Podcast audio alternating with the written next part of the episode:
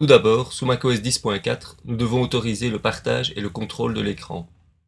Pour ce faire, allons dans les préférences système, choisissez l'option Partage et cochez la case Apple Remote Desktop.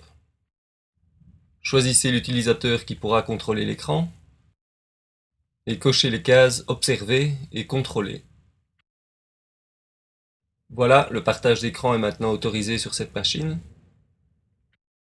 Allons maintenant contrôler cet ordinateur à partir d'un autre Mac sous Léopard, c'est-à-dire macOS 10.5. Nous y voilà. Commençons par ouvrir une nouvelle fenêtre du Finder. Dans la liste des éléments partagés, sélectionnons l'ordinateur à contrôler. Si le partage de fichiers est activé, la connexion se fait par défaut en tant qu'invité. Le bouton Se connecter comme permet de s'identifier. Pour contrôler l'autre ordinateur, cliquez sur Partage d'écran. Entrez le nom et le mot de passe de l'utilisateur que vous avez tout à l'heure autorisé à contrôler l'écran. Vous pouvez bien sûr enregistrer ce mot de passe dans le trousseau et cliquer sur Se connecter. Voilà, dans une fenêtre, vous voyez maintenant l'écran de l'autre ordinateur et vous pouvez donc contrôler cet ordinateur à distance.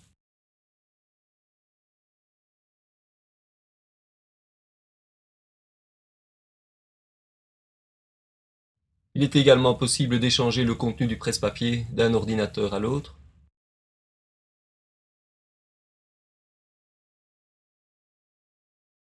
Copions le texte suivant.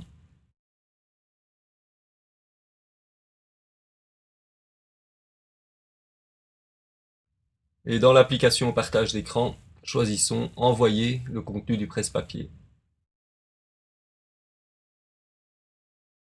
Voilà, ce texte est maintenant dans le presse-papier de l'ordinateur distant. Quelques réglages d'affichage sont disponibles dans le menu du même nom. Et enfin, pour arrêter le partage, quittez simplement l'application partage d'écran ou fermez simplement la fenêtre.